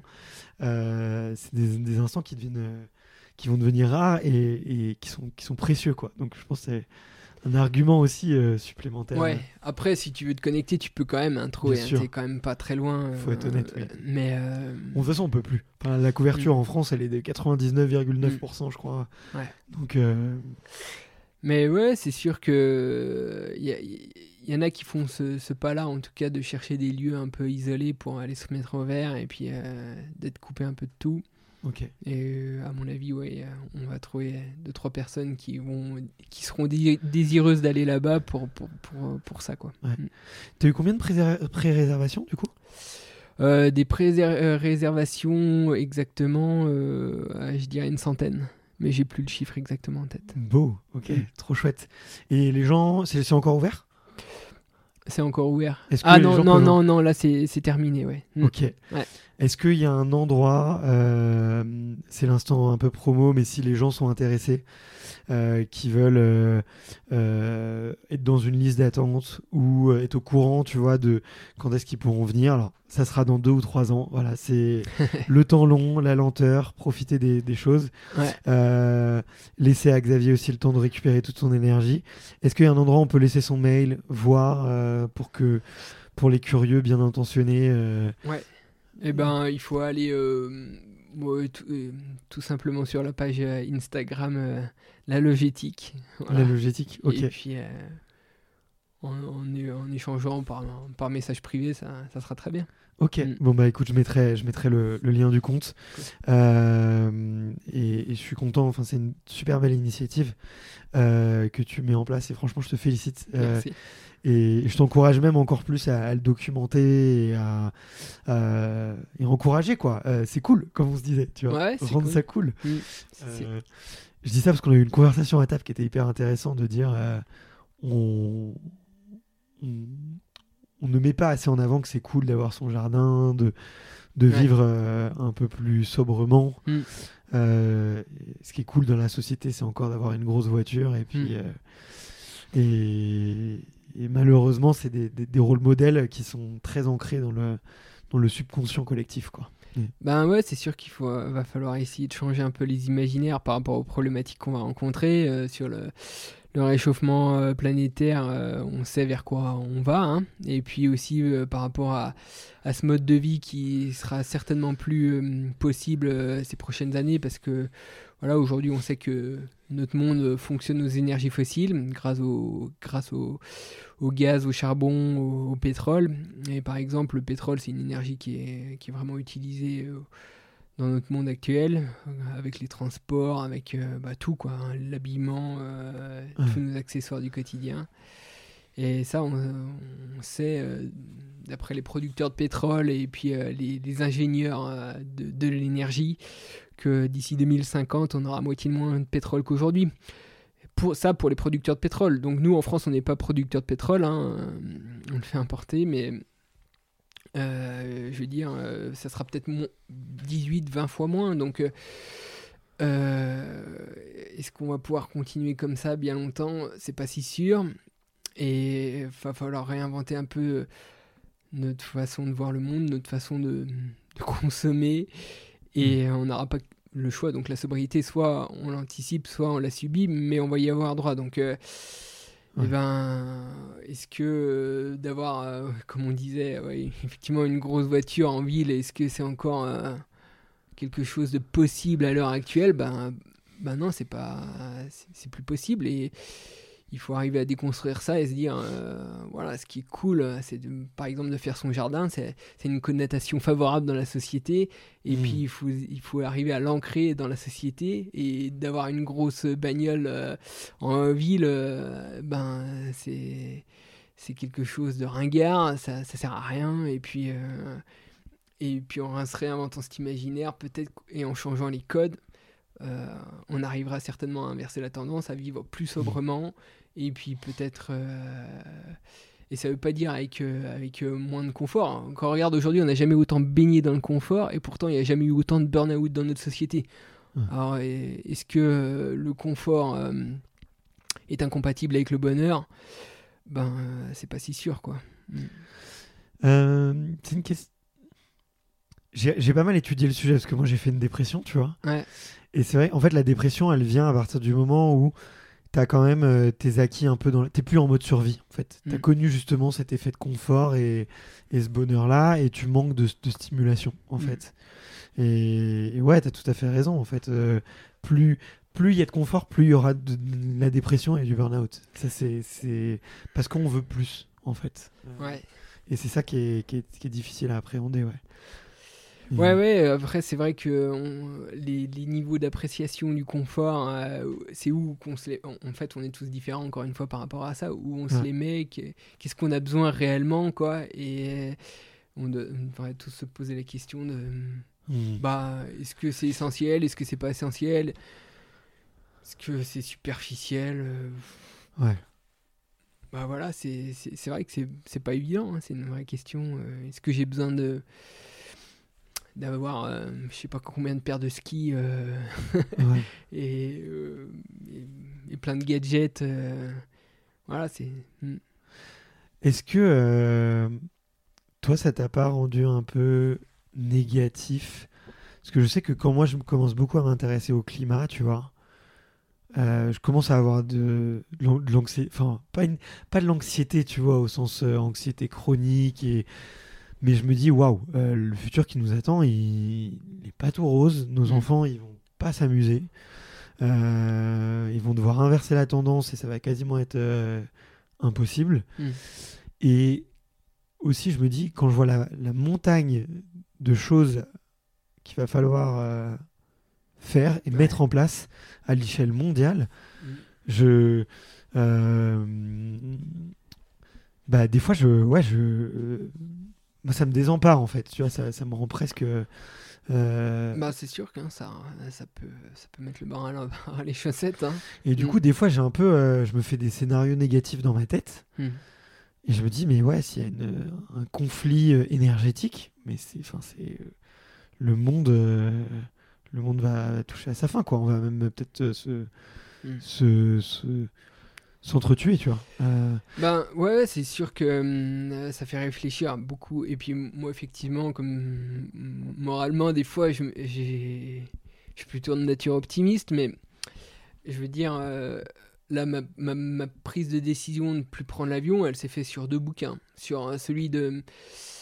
J'avais déjà des convictions écologiques avant, mais ça s'est amplifié en me documentant et en lisant. Sur, ce- j'ai, en lisant euh, Pablo Servigne, euh, Comment tout peut s'effondrer, et puis Aurélien Barraud, le, le plus grand défi de l'histoire de l'humanité, ouais, qui est plutôt euh, basé sur euh, la biodiversité, l'effondrement de la biodiversité, qui est un problème qu'on ne parle pas assez, mais Ouais. euh, qui est un gros problème.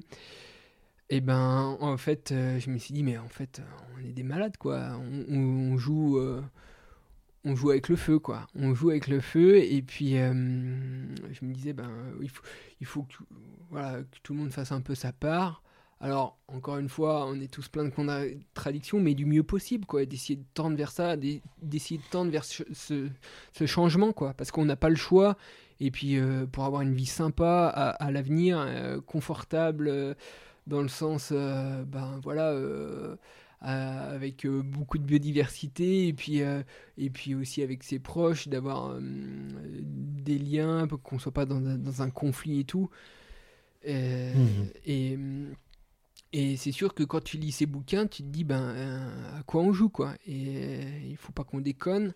Et euh, c'est pour ça que ces choix aussi de de maison de maison durable, euh, de d'être plutôt autonome en énergie, en flotte, d'essayer d'a- d'arriver vers tendre vers l'anim- la- la- l'autonomie alimentaire, même si on n'y arrivera pas, mais au moins d'essayer euh, de faire ça ou, ou d'essayer de, de se rapprocher. euh, euh, de plus avec euh, des, des vraies relations humaines pour s'entraider, bah ça à mon avis ça sera indispensable à l'avenir. Et malheureusement quand tu regardes un petit peu notre société comment elle tourne c'est beaucoup plus euh, individuel et euh, et il faut arriver à artisser des liens parce que de toute façon c'est c'est c'est c'est- c'est- c'est pas possible quoi. Il faut on, on sera obligé de si ça tourne comme ça tourne euh, actuellement et que ça va s'accentuer, va falloir euh, de nouveau euh, bah, s'entraider et puis et des fois ben tu peux pas de toute façon toi en tant qu'individu tout seul tu peux pas tu peux pas tout chambouler quoi. C'est un problème euh, tellement important que c'est pas tout seul dans son petit coin qu'on va changer les choses. C'est à plusieurs. Et à plusieurs ben encore une fois en sensibilisant, c'est pour ça que moi je- j'essaye de sensibiliser au travers de la fresque du climat pour faire comprendre les problématiques. Et c'est un travail collectif quoi, c'est pas c'est pas individuel. Donc Ouais. euh, ben tous les choix en tout cas moi que j'essaye euh, dans mon quotidien après c'est c'est pour essayer de tendre euh, vers une transition écologique euh, un peu durable quoi. Et, et puis et- au moins d'essayer quoi. Parce que justement de, de comprendre les choses et puis de pas se mettre en action euh, par rapport à ça c'est vachement euh, démoralisateur et Ouais. et euh, démobilisant. Donc il faut hum, essayer d'être dans l'action du mieux possible. Et puis au moins ça, ça permet de, de faire tenir un peu le moral quoi Ouais, ouais, Ouais. bien sûr. Mm. Ouais, moi, c'est ce que j'ai essayé de me dire. C'est juste, euh, regarde pas trop ce qui se passe autour. Essaye de te concentrer sur toi, tes chiffres, tes habitudes et essaye de faire un petit peu mieux et, et, et d'essayer quoi d'aller à ton rythme. dans et- l'action Ouais, exactement. L'action- c'est moteur. Ouais, ouais. Bien sûr. Et puis, euh, c'est des si tu fais un micro changement tous les mois, en fait, dans 10 ans, euh, t'as fait, euh, t'as fait euh, 140 micro changements, mais qui peuvent avoir des grosses conséquences, tu vois. Mm. Donc, euh, c'est c'est ça qui est. Enfin, moi, c'est ce que j'essaie de, de regarder, quoi. Euh, Ouais, c'est sûr. Mm. Il y a encore beaucoup de travail et puis quand, euh, comme tu vois un peu comment ça tourne aussi, voilà, il y a, bah voilà, je, me dis voilà, les, dirigeants aujourd'hui, ils sont pas du tout à la hauteur de cette transition écologique. Et en fait, ce qu'il faut arriver à faire, c'est mobiliser la masse en bas, de les sensibiliser au maximum pour que derrière, ça, ça, ça, puisse aller vers vers euh, des dirigeants qui tiennent la route sur, sur, sur cette transition-là. Et puis vers un avenir meilleur, quoi. Ouais, bien sûr, Mm. bien sûr. Euh, c'est ouais, c'est toujours tout le paradoxe, tu vois, du, du rôle de l'État. Est-ce que on doit forcer les entreprises, tu vois, et les mettre sous la contrainte pour que derrière ça ruisselle, ou est-ce que euh, tu passes par euh, le peuple qui qui va se mettre à choisir du coup des dirigeants plus écologiques qui vont mettre les choses en place? Donc c'est c'est hyper intéressant. Mm. T'en as retenu quoi, toi, de ces, de ces livres, de ces lectures? Ben, qu'est-ce que j'en ai retenu euh, Ça a déterminé beaucoup de choses dans mes, mes choix et puis euh, dans, dans, dans mon quotidien. Euh, tu vois, euh, si je suis animateur de la fresque du climat, euh, si c'est pas pour rien, quoi. C'est en me documentant sur, sur ces problématiques-là euh, et ces lectures de livres, euh, c'est aussi. euh, c'est aussi pour ça, c'est qu'on a tous un rôle à jouer finalement euh, Ouais. pour améliorer euh, l'état de la planète.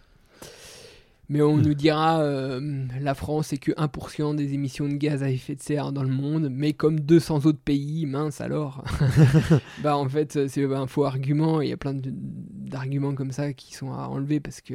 Ouais, tu peux tout on minimiser, quoi. tout- Ouais, tous partie du problème, quoi.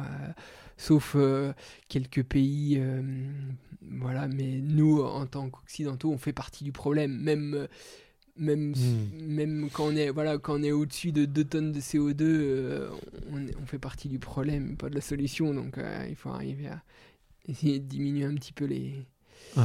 un petit peu beaucoup les émissions de gaz à effet de serre. hein. Voilà. Mm. Euh, T'as vu des initiatives positives là? Tu m'en parlais un peu hydrogène et t'étais pas convaincu, toi. Euh, Il y a des, des, ch- des technologies, des choses que tu suis là en ce moment qui te, qui te redonnent euh, un peu d'espoir?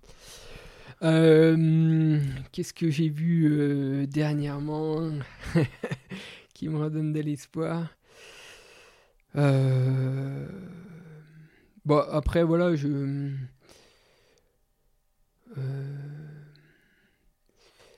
Non, il y, a- deux, trois hum, actions euh, grâce à des militants euh, bien, bien poussés comme Camille Etienne, par exemple, euh, qui font des, vraiment des bons boulots sur l'exploitation des fonds marins qui a été euh, qui a pas été autorisée en tout cas en France. Ça c'est des bonnes choses quoi. Euh, des, des projets comme celui d'ICOP sur avec Total Energy où ils n'arrivent pas à trouver les fonds pour finaliser leur projet ça c'est trop bien c'est grâce au militantisme et on, voit que ça fonctionne et c'est top et, et ce genre de de mouvement qui se met en place, Hmm. ben, c'est encourageant. Ouais. On sent qu'il y a une certaine prise de conscience. Après, il faudrait que ça se traduise plus par du passage à l'acte. Ouais, bien sûr. Mais euh, euh, voilà, après, c'est vrai qu'on regarde plus souvent la, le côté euh, obscur. Et puis, euh, il y a plein de choses qui tournent pas forcément rond. euh, Ouais, le projet de la 69, euh, l'exploitation encore une fois du pétrole par la Grande-Bretagne, euh, tout- toutes ces choses-là, bah, tu te dis, ouais, hum, hum, ouais, c'est c'est pas, c'est pas une bonne chose, quoi. Hum. Ouais, ouais. Ouais, et puis en fait, ce qui est rageant aussi et frustrant, c'est que tu as parlé de, du projet Total et effectivement du, du militantisme qui a ralenti ce projet, même l'a- l'arrêté. Mm. C'est que faut toujours que ça passe par un- une certaine forme de combat ou que des, tu vois, des gens euh, euh, disent non, mais attendez, vous faites des conneries énormes et. et et que ouais, le, certaines entreprises, par course de profit, tu vois, se mettent aucune limite, tu vois. Mm. Et que tu es toujours obligé d'avoir un garde-fou. T'as personne qui est un peu raisonné, qui se dit non, mais là, on va trop loin. Mm. Et, et c'est. Ça, ça m'ala- ça, ça m'alarme, tu vois, de, de voir euh, Mm. Qu'il faille toujours passer par un, un combat, Puis, des euh, affrontements pour euh, mm. et estimer que c'est gagné en fait. Mm. Alors qu'en fait non, t'as empêché une entreprise d'avoir un projet absurde, euh, Mm. c'est pas gagné, tu vois. Puis, ce qui est dur en fait à accepter, c'est comment les, les militants écologistes sont considérés, quoi. Comme la- notre ministre de l'Intérieur quand il dit des éco-terroristes, alors que c'est pour l'intérêt général, le bien commun. Et ben, on va les traiter euh, d'éco-terroristes, quoi. C'est quand même euh, incroyable. Alors que euh, on est en train d'essayer de de- d'essayer de sauver la planète et puis euh, d'amener du mieux dans ce monde. Et on est quand même des terroristes. Mais je sais pas qui est le terroriste entre les deux mais voilà quoi. C'est clairement pas normal. Et puis il, il tue personne quoi Ouais, bien c'est sûr. pour le bien commun encore une fois Ouais, ouais, non, mais c'est sûr. Et là, il y a encore une question de, de perception et, Mm. et de, de communication euh, sur lesquelles euh, on, pourrait, on pourrait en dire euh, long, quoi. Mm. Euh, Il y a d'autres lectures qui t'ont in- influencé sur peut-être sur d'autres sujets là récemment euh, que tu peux recommander. euh, merci en tout cas pour ces deux recommandations. Je sais que elles sont hyper hyper bien. Moi j'ai lu le livre d'Aurélien Barraud et effectivement Ouais. euh, c'est ça donne envie de, de se bouger, de prendre le problème à bras le corps et, et ça fait comprendre l'intérêt, euh, enfin con- concrètement ce qui est en train de se passer quoi. Mm. Donc euh, Bah là, j'ai pas lu le- son dernier bouquin. Il a sorti un dernier bouquin dernièrement. euh, mais mais sinon, ça peut être d'autres sources d'informations, c'est pas forcément des livres, mais euh, tu vois, ça peut être euh, des, je sais pas, magazines, des chaînes YouTube ou des endroits où tu vas t'informer, tu t'instruis et, et qui te, qui te font, qui éveillent ta conscience. ouais. Euh, moi, là, quand je bricole à la maison, par exemple, alors quand, quand je suis en sortie euh, et je fais du sport, j'aime bien écouter ce qui m'entoure. T'as Donc, bien euh, raison. Je, je mets pas de musique, euh, ni la radio, ni, ni de podcast. Après, quand je suis dans les travaux à la maison, c'est différent. Donc, euh, qu'est-ce que j'écoute généralement Si, j'écoute bien euh, Blast, par exemple. Ok. Ouais. Mm. Euh, c'est super intéressant. Euh, et puis, et puis aussi, après, sur un tout d'autres domaine, un autre domaine, plus sur un- la médecine fonctionnelle, la nutrition, j'adore écouter Georges Mouton. Yes. Voilà. Euh, ou plein d'autres. hein. Tout ce qui en- englobe en fait le milieu de la santé, donc euh, des interventions de- d'Anthony Berthoud par exemple, euh, de Richer, euh, Georges Mouton encore une fois, ou, euh, après bah, plutôt pour s'intéresser à, à la politique, à l'environnement, euh, Blas, euh, le Green Letter Club aussi que j'aime beaucoup. Ok. Euh, Très le- cool. les interventions d'Hugo Clément aussi, j'aime bien. Ok.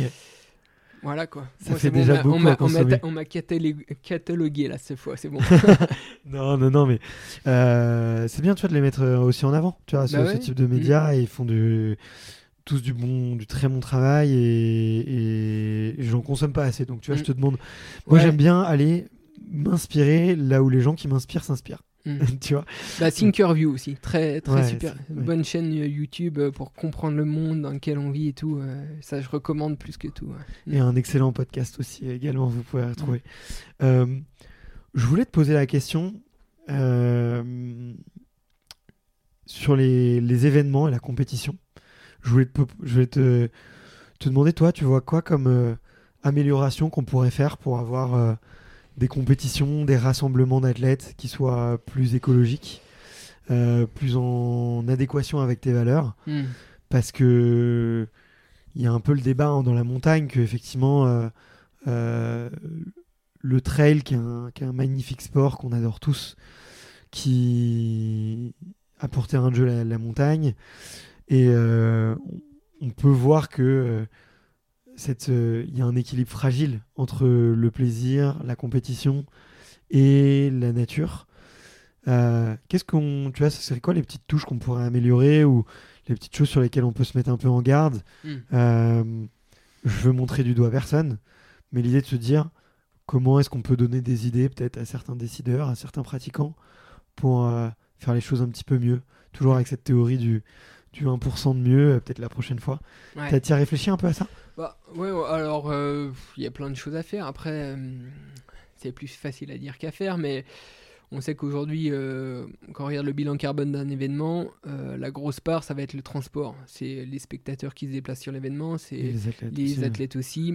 Et ça, ça va être 80-90% euh, de, de l'enveloppe du, bilan carbone de, de l'événement. Donc, c'est sûr que si euh, tout le monde vient en avion, ben, ça va être énorme. Si les gens viennent en train, en vélo, euh, ça va être diminué. Si on fait du covoiturage, du transport en commun, ça va être diminué. Donc si euh, on arrive à inciter les gens à se déplacer sur un événement avec un, un transport doux, bah, l'enveloppe euh, du, du bilan carbone, elle va, elle va bien diminuer.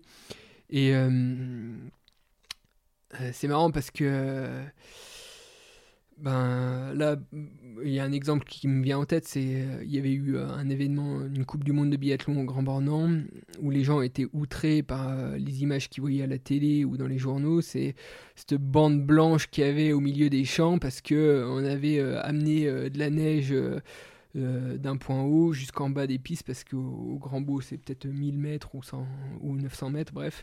Bien et sûr. puis il n'y avait pas assez de neige, donc on allait la chercher en haut, on avait fait de la neige de culture, et puis on la descendait en bas, quoi. Et en fait, euh, quand on regarde ce que ça a coûté en bilan carbone, ben je dis pas qu'il y a une problématique, hein. il y a une- au niveau de l'usage de l'eau, c'est aussi quelque chose à, à prendre en Mhm. considération. Là, on n'est que sur le, le cursus euh, euh, CO2. Et euh, ben ça, c'était moins de 1% du bilan carbone de l'événement. Et les peut-être 80 ou plus, je sais plus exactement les chiffres, mais euh, 80% c'était c'était le transport, les spectateurs qui venaient au grand nombre au- autour de la piste du Grand Bornand, etc. Et tout le monde pointait du doigt euh, cette bande blanche euh, qu'on avait fait de la neige de culture euh, venant d'en haut et qu'on avait amené en bas avec des gros camions et tout. Et c'était inconcevable aux yeux des gens de, de faire encore ça quoi à l'heure actuelle. Je dis, je dis pas que c'est c'est concevable, hein. il y, a, y a- y a des problématiques à prendre en compte, mais en fait, on- c'était pas là le plus gros problème. Le plus gros problème, il vient, il vient des, il venait des, des, gens, la multitude de gens qui venaient ici, le, transport, et- etc. Donc, euh, Comme sur beaucoup d'événements. voilà, il, y a, il, il faut, en fait, les ordres de grandeur, quand on les a en tête après, qu'on a compris d'où ça venait, bah, c'est plus facile pour euh, prendre les bonnes décisions et puis orienter pour euh, diminuer l'empreinte carbone. Ouais. Donc, déjà, ça, je pense que c'est un point à essayer d'améliorer. Je sais qu'il y a plein d'événements qui, qui font des efforts dans ce sens-là, essayer d'amener des, des participants avec des, des transports doux. Et puis après, ben voilà, il y a, il y a comment on consomme sur, sur la course euh, Mm. aussi. euh, les ravitaillements, comment on les, les envisage, etc. Euh, le choix du partenaire. Hein, Est-ce que c'est lié a une industrie liée aux énergies fossiles ou pas Hmm. Mm.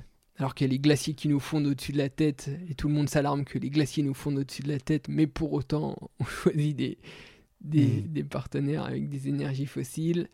Bref, il y a plein de. Il y a encore plein de, de, de choses à voir et à discuter, à échanger pour, euh, pour Ouais. faire comprendre ces problématiques. Quoi. Ouais.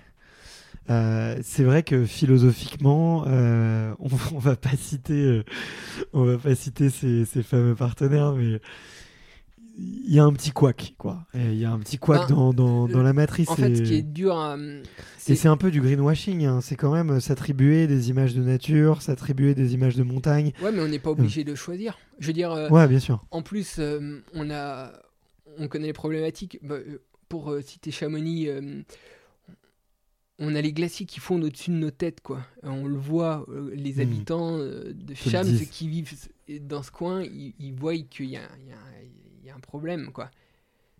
Et Tout le monde s'alarme de ça et pour autant, on fait, on fait pas les bons choix. Quoi. C'est, le passage à l'acte, il, il se fait pas pour... euh, pour l'organisation euh, de la plus grosse course autour du Mont Blanc, euh, bah, je sais pas, c'est fou quoi.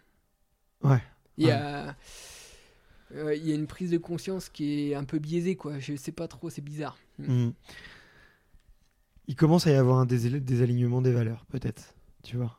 Et je trouve que pour une entreprise, autant que pour une personne, quand ça commence à se désaligner, euh, c'est pas toujours de très bon augure. Mais et Donc euh, ouais, moi, moi aussi ça me, pose des- ça me fait poser des questions, tu vois. Et quand... Bon, on n'est pas obligé de le garder, euh, on pourra le couper, mais tu vois, quand, quand certains, certains trailers mettent en garde, tu vois, sur les, les pratiques publiquement et disent, bah, les gars, est-ce qu'on réfléchit pas Mm. Euh, On peut argumenter, polémiquer sur euh, c'est bien, c'est pas bien, c'est bien écrit, euh, est-ce que c'était vraiment voulu, pourquoi telle personne l'ont reçu ou quoi. Bah euh, non, c'est juste euh, soulever le débat et soulever le débat, c'est toujours bien et c'est essayer de aussi de prendre de l'eau. C'est d'essayer de pas être dans la pensée unique et dans le raisonnement unique, tu vois. Mm. Et, et je pense que c'est ça, on peut le féliciter, tu vois, de d'essayer de, de remettre un peu en cause des statu quo et un circuit qui est qui est mis en place, tu vois. Je sais pas, toi comment t'as dû le voir avec ton œil, mais forcément tu, tu dois avoir un œil un peu euh, un peu acéré et, et un peu peut-être un peu critique sur le sujet, mais mais c'est c'est jamais évident quand c'est ta passion, quoi. Non, c'est sûr, surtout quand. Bah. Je vais pas cracher dans la soupe, parce que l'UTMB, c'est quand même. euh, Une, une course, moi, que j'apprécie par ses paysages, par sa logique du parcours, parce que ce massif du Mont Blanc, il est, il est féerique, parce que euh, il, donne des ailes, et puis. euh, puis il y a cette ambiance unique aussi. et- et C'est la plus belle course du monde, on ça- peut le dire. et ça m'a amené énormément de choses. Et, euh, et puis encore aujourd'hui, ça m'ouvre tellement de portes que voilà, c'est c'est vraiment une belle, belle course. Euh, après, euh, comment, comment on décide de- d'envisager la suite euh, sur, sur les circuits avec l'UTMB quel partenaire on décide d'avoir et tout, euh, de de- d'avancer avec cette course, ben là il y a, hum, y, a des- questions qui se posent et puis qu'est-ce que ça devient Est-ce que c'est encore possible? Voilà, il faut. Pas, pas, pas facile de trouver le, le bon équilibre Ouais. dans tout ça. Euh, Mais avoir un débat constructif est intéressant. Exactement. Mais euh, je, je pense que hum, voilà, la question à se poser, c'est vraiment euh, voilà, qu'est-ce qu'on veut au final? Est-ce qu'on veut un truc bah, Est-ce qu'on veut toujours l'amener l'amener encore plus haut avec plus de participants, avec encore plus cher, avec un circuit euh, où on est obligé de prendre l'avion euh, pour se qualifier à l'autre bout de la planète euh, tous les 15 du mois euh, est-ce que c'est vraiment ça qu'on veut, quoi? Et on devrait se poser cette question. euh, Est-ce Mhm. que c'est nécessaire? Est-ce nécessaire? Est-ce que c'est dans l'air du temps? Est-ce que c'est encore envisageable à l'heure actuelle? Euh, Je pense que tous, euh, on devrait se poser un peu, un peu, un peu, un peu cette question, quoi. Qu'est-ce qu'on veut vraiment, quoi? Mm. Ouais, Et, et- c'est- et puis, et puis, il faut bien comprendre aussi. euh, bah, je, je- je pense. hein, après, moi, c'est une question que je me pose beaucoup, et puis j'ai pas la réponse parce que personne ne peut savoir ce qui va vraiment se passer ces prochaines années. Mais euh, voilà, on a des scientifiques qui nous alertent sans arrêt sur la problématique euh, du réchauffement planétaire. Qu'est-ce que ça va engendrer comme problématique. Euh, on sait qu'aujourd'hui, ben, notre société, elle, a- elle- elle s'est développée grâce aux énergies fossiles. Que Mhm. ces énergies fossiles, d'ici euh, ces prochaines années, elles vont euh, fortement diminuer, qu'on pourra pas avoir le même mode de vie qu'actuellement. Si on arrive à faire du sport, si on arrive à faire du Tour du Mont Blanc, s'entraîner, c'est qu'on a du temps libre grâce aux énergies fossiles, parce que les énergies fossiles, elles ont remplacé euh, euh, en fait euh, l'activité humaine, le boulot, de- le boulot du travail physique humain avec des machines. Les machines marchent aux énergies fossiles. Si on a moins d'énergie fossile, moins de machines, on aura peut-être moins de temps libre et, dans un monde qui se réchauffe à plus 2, plus 3 ou plus 4 degrés, ça va engendrer certainement d'autres problématiques.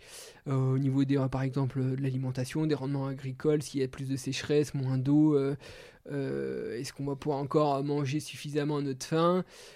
Qu'est-ce qui va se passer réellement? Mais je pense que quelle aura la place de notre sport, de notre société avec moins d'énergie fossile et moins euh, et, un réchauffement planétaire, je suis pas sûr que ce soit encore une priorité quoi. Euh, nos grands événements, euh, comment ils vont être vus ces prochaines années, ben ça, sera certainement différent. Donc des fois quand j'entends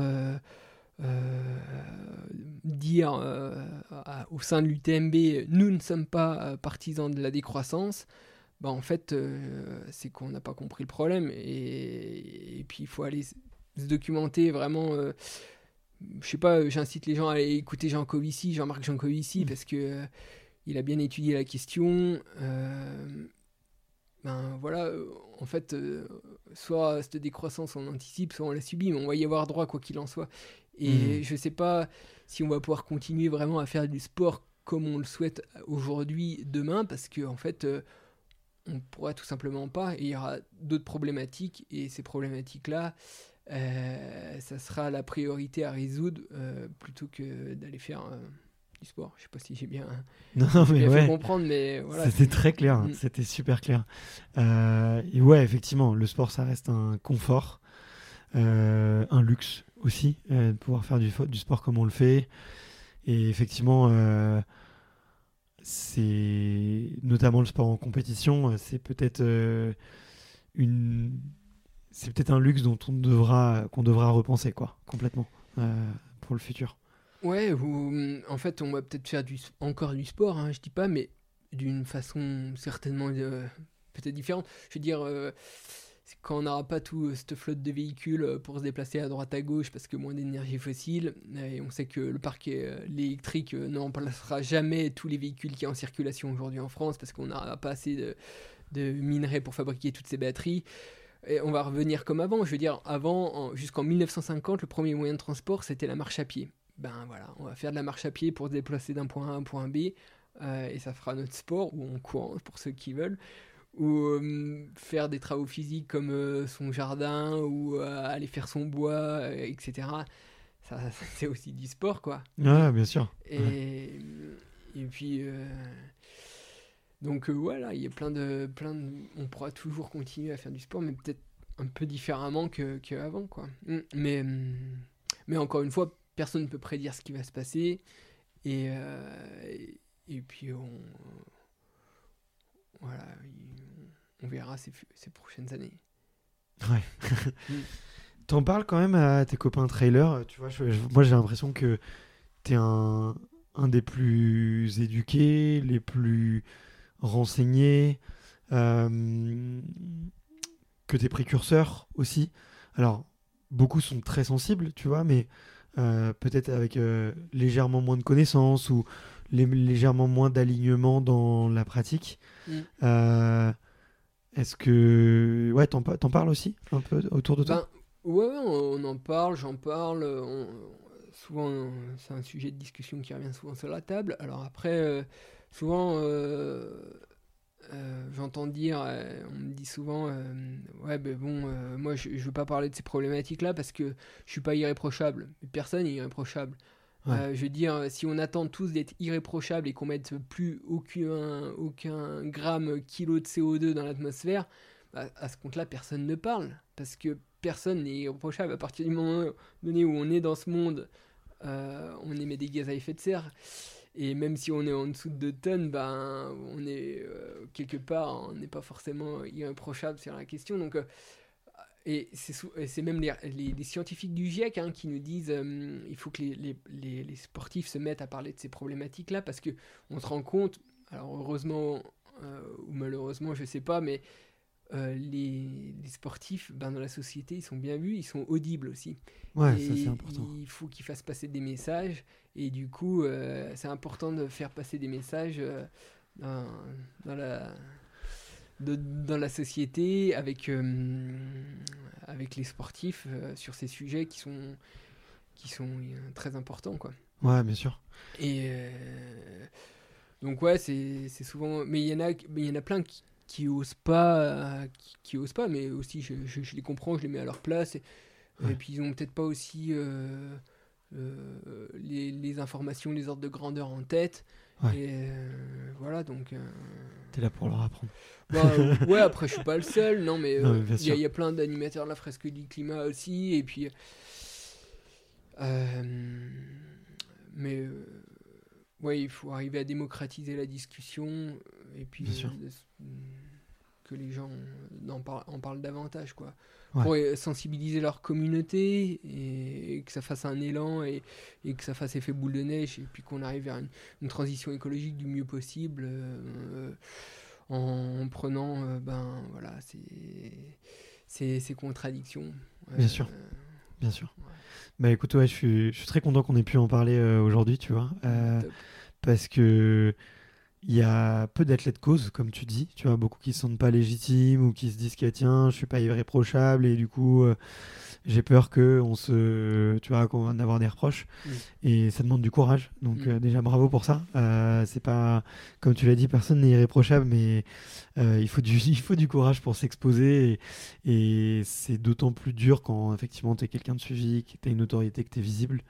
Donc, donc bravo pour ça.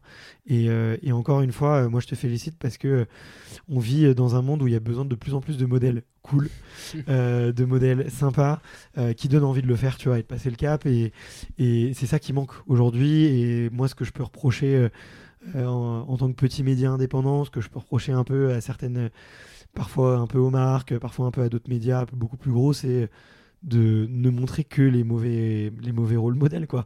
Et, et faire un peu cet effort de, de montrer de- des, nouveaux, des nouvelles possibilités, de montrer l'étendue des possibles et de rendre cool des choses que d'autres médias euh, rendent pas cool. Et, euh, et ben, euh, et ben je, je suis content de le faire. Et je suis content de le faire avec toi. Et du coup, je te dis, je te dis bravo pour ça. Merci. Ça fait une heure et demie. On s'était dit Ah ouais. euh, maximum. on arrête. Euh, en plus, je vois qu'il y, a- il y a Thomas, euh, ton ami, qui est, qui est arrivé. Mer- Merci beaucoup, Xav. Bah de rien, merci à toi, merci pour l'échange, c'était très sympa. Et, Et- puis euh, bonne continuation alors. Ouais, merci. Bah, toi, merci pour le morceau de piano. Merci pour euh, le déjeuner et pour euh, l'éveil des consciences. C'était un, un super moment euh, hors du temps. Bon bah chouette, merci à toi. À bientôt. À bientôt. Even when we're on a budget, we still deserve nice things. Quince is a place to scoop up stunning high-end goods for 50 to 80% less than similar brands. They have buttery soft cashmere sweaters starting at $50, luxurious Italian leather bags, and so much more. Plus, Quince only works with factories that use safe, ethical, and responsible manufacturing.